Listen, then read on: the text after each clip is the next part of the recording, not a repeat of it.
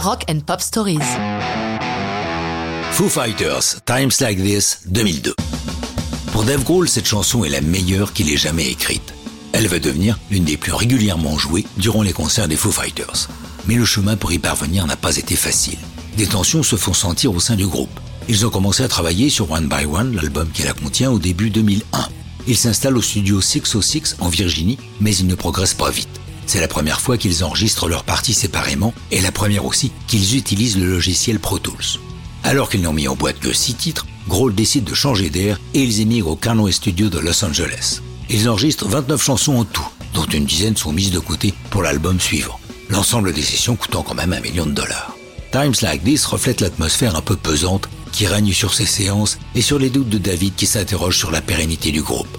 I am a little divided. Do I stay or run away? On leave it all behind.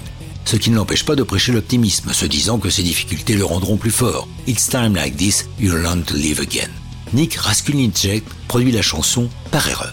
Explication. Grohl a l'intention de demander à Nick Oliveri, de Queen of the Stone Age, de le faire. Ils se connaissent bien, Grohl ayant occasionnellement servi de batteur au groupe sur une tournée. Sauf qu'au moment de l'appeler, dans son répertoire, il se trompe de Nick et appelle Raskulinecek. Lorsqu'il se rend compte de sa méprise, plutôt que de l'avouer, c'est à lui qu'il fait la demande. Évidemment, il le connaît bien et a toute confiance. Il dit de lui je le connaissais de Sound City, où il a été plusieurs années, c'est un ingé exceptionnel. Du coup, Raskulicek va produire l'ensemble de l'album One by One. Times Like This paraît en single le 14 janvier 2003. Et quelle meilleure promo que leur venue au Saturday Night Live le 22 février suivant avec Jim Carrey surgissant sur scène pour se mêler au groupe à sa façon.